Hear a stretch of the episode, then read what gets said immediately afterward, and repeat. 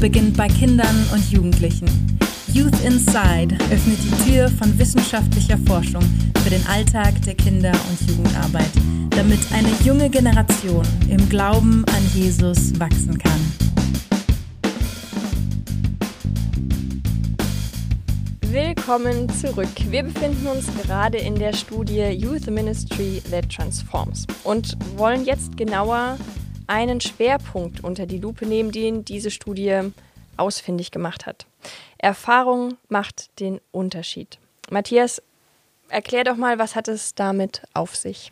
Genau, die Studie hat sich ja verschiedene Jugendleiter angeschaut und geschaut, welche Leute haben eigentlich am meisten Erfolg, wer scheint gesund dabei zu sein, mhm. wer gibt schon fast den Geist auf. So, ne? Mhm. Und äh, man sieht eben, dass wirklich tatsächlich viele Jugendleiter echt Probleme haben, vor allem mhm. am Anfang. Ich meine, die meisten fangen auch jung an, sind nicht nur für die jungen Leute zuständig, sondern sind selbst noch jung. Und wir sehen darin, dass eben gerade in den ersten Jahren wirklich große Probleme aufgekommen sind äh, oder immer wieder aufkommen. Wobei natürlich viele Leute, viele Jugendleiter eigentlich diesen Problemen nicht irgendwie gewappnet sind. Also ich kann dir mal ein paar Zahlen sagen, wenn du möchtest. Gerne. Ähm, 46 Prozent, also jeder zweite, die Hälfte aller mhm. Jugendleiter machen sich ernste Sorgen um ihr Privatleben und die Balance zwischen Privat und Arbeit. Und ein Viertel, also jeder vierte Verheiratete oder jeder vierte Jugendleiter, der auch wahrscheinlich ein verheiratet ist in diesem Fall, äh, macht sich große Sorgen um seine Ehe. Ne? Mhm. Dass seine Ehe unter seiner Arbeit ähm, nicht scheidet, das wäre schon ein bisschen viel, aber zumindest leidet, das wollte ich sagen, genau. Mhm. Und 39 Prozent, also auch fast die Hälfte, Hälfte der Jugendleiter, haben ein Gefühl von Unzulänglichkeit, das Gefühl, nicht richtig hinterherzukommen, nicht qualifiziert zu sein für diesen Job. Mhm. Das ist krass. Das ist fast jeder zweite Jugendleiter, den man irgendwo finden kann, dem es so geht. Die Beziehung mit Gott leidet durch, für 60 Prozent, das ist die stärkste Zahl, haben wir schon erwähnt. Ne? Und fünf, äh, sorry, 20 Prozent, also jeder Fünfte, macht sich Sorge um ein vorstehendes Burnout. Mhm. Das ist krass. Was sagt die Studie? Woher kommt das, dass das Gefühl der Unzulänglichkeit oder Unqualifiziertheit so stark ausgeprägt ist? Ja, die Studie hat mal gefragt, was die Leute, die Jugendleiter meinen, was alles ihre Aufgaben sind und das zusammengeschrieben. und du kannst dir vorstellen, das sind vier, Listin. fünf Seiten, so, ne? Also ja. an, an Aufgaben, an all diesen Dingen. Das Problem ist halt wirklich, vor allem in einer Gemeindearbeit, egal ob Jugend oder nicht Jugend, jede Idee ist erstmal eine gute Idee. Jedes Bedürfnis ist deine Verantwortung das Bedürfnis mhm. zu stillen. Jede Not ist deine Mission. Ne? Und Subjektiv so viele, empfunden erstmal. Ja, ne? erstmal, ne? genau. Und ich glaube, das ist vor allem in jungen Jahren schwierig, das so durchzusortieren. Ne? Und äh, natürlich ist es auch für junge Leute gerade schwierig, weil man sich, glaube ich, auch häufig erstmal alleingelassen fühlt. Ne? Junge Leute, mhm. zumindest ging es mir so, wir kommen aus der Bibelschule, außer, ne, aus dem Studium oder was auch immer, voller Elan und all diesen Ideen und mhm. ready und denken uns so, was machen die Erwachsenen hier eigentlich? Die haben alle nicht mehr so viel Drive wie ich und was auch immer. Dann gehst du da hin und boom, kriegst du erstmal eine Realitätsklatsche ins Gesicht. Mhm. Und mhm. damit muss man einfach umgehen lernen. Und ich glaube, das macht wirklich auch einen Unterschied zwischen denen, die eben diese Erfahrung haben mhm. und denen, die neu da drin sind. Mhm. Also die eher älteren Jugendleiter, die befragt worden sind, haben selbst gesagt, dass die ersten drei Jahre insbesondere mhm. herausfordernd waren für sie. Das heißt, aufgrund der Erfahrung kann man das dann besser ausbalancieren, kann mit manchen besser umgehen. Wenn ich dich jetzt richtig verstanden habe, sagst du, Grund für dieses Gefühl der Unzulänglichkeit ist einmal dieses Alleingelassen werden und diese riesige Fülle mhm. an Aufgaben. Was macht denn diese ersten drei Jahre dann nochmal so besonders kritisch? Ja, besonders kritisch. Ich denke, insbesondere sucht man als junger Leiter seinen Wert ganz viel in dem Erfolg seiner Arbeit. Also das ist die erste Herausforderung, die diese Studie herausgearbeitet hat. Wie viele Leute, schätzt du, messen ihren Wert an, ähm, an ihren Teilnehmerzahlen vor, zum Beispiel. Ne? Teilnehmerzahlen in Jugendgottesdiensten. In dem Fall, ich weiß nicht, ob die einfach nur ein bisschen zu stolz waren, das alles zuzugeben. 16% sagen ja, 28% sagen schon auch. Aber das Interessanteste ist, jeder vierte Leiter sagt, das war mal so. Das war mal ein mhm. Riesenproblem für mich, aber mhm. ich musste es überwinden. Mhm. Und ich glaube, das zeigt eben auch, dass es gerade in den ersten Jahren so ein großes Problem ist. Weil wenn dein Wert davon abhängig machst, wie viele Leute kommen und so weiter und so fort, ne, dann musst du mhm. immer liefern, immer liefern, die Jugendlichen bei Laune halten und was Spaßiges mhm. anbieten. Ansonsten verlierst nicht nur, verlieren nicht nur die Jugendlichen, sondern du verlierst deinen Wert. So, ne? Und Das ist, denke ich, eine riesige Sache. Ähm, die zweite Sache ist die Schwierigkeit, das Administrative und die Beziehungen zu handeln. Mhm. Ähm, das ist eine große Sorge, die viele Jugendleiter in dieser Studie geäußert haben, weil du eben erstmal klarkommen musst, die ganzen Bürosachen und die ganzen organisatorischen Sachen zu mhm. lernen. Manche können das schon und müssen sich dann eher in die Beziehungen reinfuchsen. Mhm. Aber tatsächlich sagen 44 Prozent der Jugendleiter, dass sie nicht das Gefühl haben, genug Zeit für ihre Jugendlichen zu haben, aufgrund von all dem, was sie machen müssen. Also wieder mhm. fast die Hälfte mhm. meint, nicht genug Zeit für seine Jugendlichen zu haben. Mhm. Aber die Jugendlichen sind das, worum es geht. Ne? Das mhm. ist diese Not, die dann da einen anschreit. Mhm, das stimmt. Und damit eben das zu balancieren. Äh, das musst du einfach lernen. Und das dritte ist die Vernachlässigung der eigenen Beziehung mhm. mit Gott, auch mit deinen Freunden, mit, ähm, mit dir selber, also überhaupt diese Zeit zu haben, in sich selbst zu investieren, sich weiterzuentwickeln, die kommt in den ersten Jahren erstmal zu kurz, mhm. weil man, glaube ich, auch erstmal ready ist, was zu geben. Man hat wahrscheinlich, vor allem wenn man gerade schon vorher irgendwie Ausbildung, Bibelschule hatte, mhm. hat man viel empfangen und will jetzt erstmal geben und dann vernachlässigt man das und dann irgendwann ist es mhm. vielleicht zu spät. Mhm. Vielleicht auch diese Balance, diese Tatkraft, Power, diesen Idealismus erstmal in, in Bahnen zu lenken, den mhm. auch die Kultur der Organisation oder der Gemeinde so dann, also wo, ja, wo das damit einhergehen ja. kann. Ich habe selber auch die Erfahrung gemacht oder auch mit einzelnen Jugendleitern, mit denen ich mich unterhalten habe, dass es eine riesen Ehre ist, Verantwortung auf einmal übernehmen zu dürfen. Die wenigsten sind einfach zufällig Jugendleiter geworden. Mhm. Und insofern war da auch wirklich dieser Wunsch hinter, hey, ich möchte gestalten und ich möchte irgendwie was machen. Und dann aber zu merken, meine Ideen werden nicht gehört oder ich darf das irgendwie nicht umsetzen, dass das dann direkt auch wieder, du hattest ganz am Anfang das Wort Frust äh, erwähnt, mhm. dass das dann auch schon wieder frustet und man sich denkt, ja, also ich bin jetzt hier, äh, aber, aber aber. Und mhm. wenn dieses Aber dann nachher das letzte Wort ist, mit dem man irgendwie äh, den Tag beendet, dass man merkt, ich werde nicht unterstützt, sondern ja. das ist schwierig. Da kann ich mir auch vorstellen, in den ersten drei Jahren, gerade für Hauptamtliche, da wächst ja auch erstmal Vertrauen, mhm. damit man weiß, hey, du bist mir ja wohlgesonnen oder deine Ideen passen hier auch in die Kultur. Ähm, genau.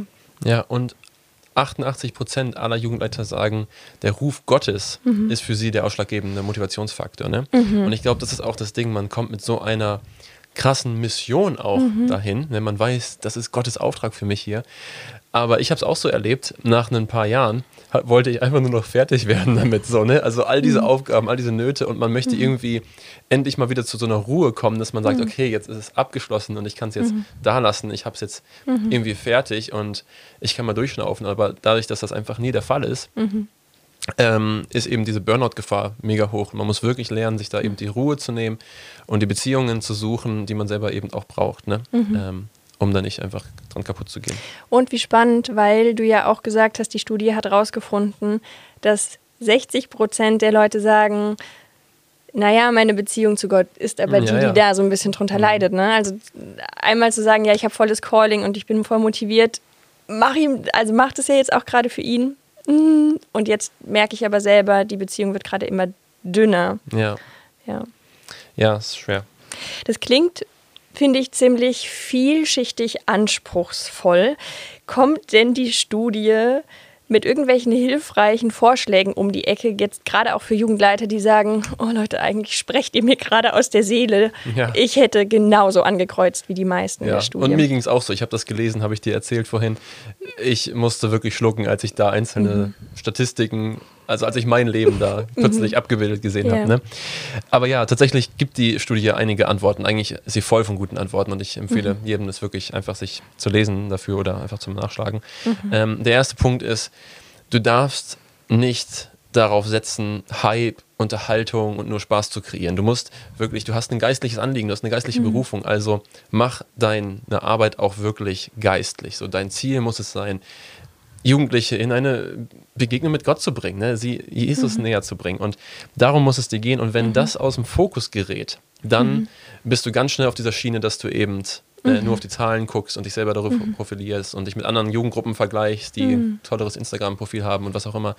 Und das ist erstmal die größte Gefahr, die man einfach vermeiden muss. Und letztendlich tut man das, indem man wirklich einen größeren Zweck, diesen Auftrag Gottes, nicht nur für einen selber, sondern auch für die Jugendlichen ihnen zeigt und ihnen zeigt, wie können sie ähm, Jesus begegnen. Und ja, eigentlich auch, führe sie dahin, wo du selber bist. Also zu sagen, ne, ich führe die Jugendlichen in Gottes Gegenwart, ja, voll wertvoll, bist du Aber auch da. das ist genau das, das Tragische. Ich weiß noch, ich habe vor zwei Jahren oder sowas, nach zwei, drei Jahren meiner Arbeit, plötzlich mich selbst angeguckt und gemerkt, ach du, so ein Mist.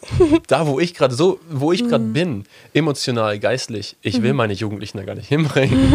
so, und also wenn dich das trifft, das ist, glaube ich, dann der Punkt, wo du spätestens merkst, ja, ähm, hier, hier muss ich meine Prioritäten anders setzen. ja, so. und an welcher Stelle war dir die Studie da dann jetzt doch nochmal eine Hilfe, weil sie den Blick geöffnet hat? Mhm. Also für mich war das tatsächlich ein Prozess. Ich kann da auch noch viel drüber erzählen, aber dafür haben wir die Zeit jetzt nicht. Aber die Ja. Studie war viel auch im Prinzip so in das Jahr danach, wo ich dann plötzlich viel einfach dann einordnen konnte, was ich vorher nur so gefühlsmäßig wahrgenommen hatte.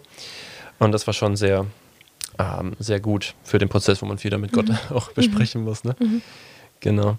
Aber die nächste Sache ist, was die Studie uns sagt, ist, ähm, du musst letztendlich lernen, Verantwortung abzugeben und zu übertragen. Also du brauchst auch am besten erwachsene Mitarbeiter in deiner Jugendarbeit, was ich zumindest eigentlich noch nie gemacht habe. So, ne? das, äh, Man denkt auch, die Jugendlichen haben da eigentlich keine Lust drauf, aber, aber das ist nicht unbedingt der Fall. Tatsächlich sehen sich viele Jugendliche einfach nach Eltern, nach Vätern, nach Müttern, so die diese Figur für sie werden. Ne?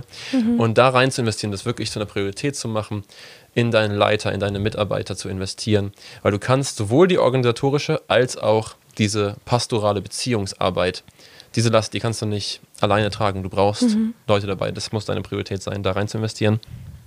Und das ist auch im Prinzip der dritte Punkt. Du brauchst klare Prioritäten. Du musst wissen, was sind deine Stärken. In die investiere. Deine Schwächen musst du irgendwie anders ähm, abdecken lassen oder einfach sagen, sorry, das ist einfach, das, da wird halt nichts passieren in diesem Bereich, sondern das ist nicht meine Stärke. Und bleib ein Jünger Jesu. Das muss deine Priorität sein. Du musst selber eben Jüngerschaft leben. Du musst auch selber Gemeinschaft leben mit deiner Gemeinde. Bleib in dieser Gemeinschaft auch mit anderen jungen Erwachsenen und Erwachsenen in der Gemeinde. Ansonsten wirst du selber ähm, dich irgendwann an einen Punkt wiederfinden, wo du Jugendliche nicht hinbringen möchtest. Und man sagt ja auch ganz oft, du kannst nur das weitergeben, was du selber empfangen hast. Und mir ist, gerade weil du sagst, Gemeinschaft leben ist auch einfach so wichtig, ich mag das Wort Weggefährte.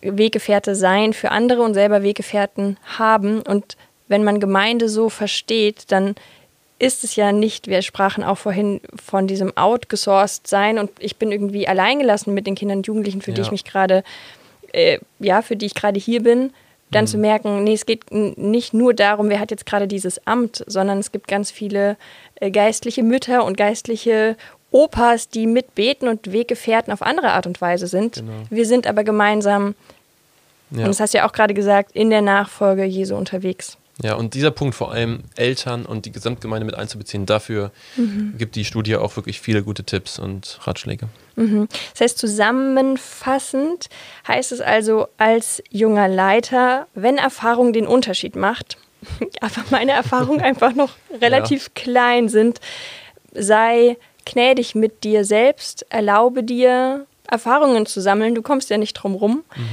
Und dieses, es kommt, du kommst ja nicht drum rum, ist ja eigentlich gar nichts Negatives, sondern was Schönes, weil auch Gott dadurch ja wieder Dinge in uns hervorbringen will, entstehen lassen möchte. Ja, und wenn Gott dich berufen hat, ne, dann wird Gott dich da auch durchführen. Er ist davon überhaupt nicht überrascht. Und das, was du an, an schlechten Erfahrungen erst machen musst oder in Schwierigkeiten durchleben musst, das wird später das sein, auf dem du aufbaust. So, und das hast du, oder ich zumindest, und ich glaube, jeder, der auch so vor allem so einen Bibelschulprozess durchgemacht hat, hat das selber schon erlebt, dass man merkt, so aus dem, was Gott mir erst beibringen musste, kann ich jetzt schöpfen und das anderen weitergeben. Aber irgendwie glauben wir, das hat aufgehört dann, so bevor ich meinen Job angefangen habe. Und das ist, glaube ich, die schlimmste Sache äh, oder die, die schwierigste Sache, die man erst checken muss. Das hört nicht auf. Und ich bin immer noch dabei, diese Erfahrungen zu machen. Und ich werde in drei Jahren aus dem schöpfen, schöpfen was jetzt gerade schlecht läuft. So, ne? Und was Ja. ich jetzt gerade lerne. Ja. Und diese Einstellung müssen wir beibehalten. Richtig, richtig wertvoll. Und daran anknüpfend, es heißt ja, dann nicht nur aus den eigenen Erfahrungen zu lernen, weil man bleibt ja Lernender. Ja. Das heißt ja auch meine geistliche Mutter oder ein geistlicher Opa, die sind ja auch noch am Lernen. Ich kann mich da also in Beziehungen begeben und auch von ihren Erfahrungen lernen oder indem ich Ja. Predigten oder Vorträge, Interviews ähm, von Leuten höre, die schon manchen Schritt, manche Meile einfach mir voraus sind. Und mir ist im Vorbereiten auf diese Episode ähm, eine Timotheus-Stelle eingefallen, wo Paulus Timotheus ermutigt und ihm vor Augen führt, hey, jetzt denk nicht gering von dir, nur weil du noch so jung bist, sondern auch auf dich sollen die Leute eigentlich schauen und sollen merken, du bist Werkzeug Gottes, du folgst mhm. Jesus nach, das ist so das Wesentliche ähm, und schätzt dich selber nicht gering, sondern Amen. ja, also festige dich da und sei mutig. Ja, ich würde sagen, das ist doch ein gutes Schlusswort, oder? Okay, gut. Vielen lieben Dank, Matthias, ähm, für die vielen Einblicke in die Ergebnisse dieser doch so umfangreichen Studie. Wenn du noch mehr wissen willst über diese oder über andere Studien, dann klick dich doch gerne auf die Homepage www.youthinsight.de. Cool, dass du mit dabei warst. Bis zum yes. nächsten Mal. Ciao. Tschüss.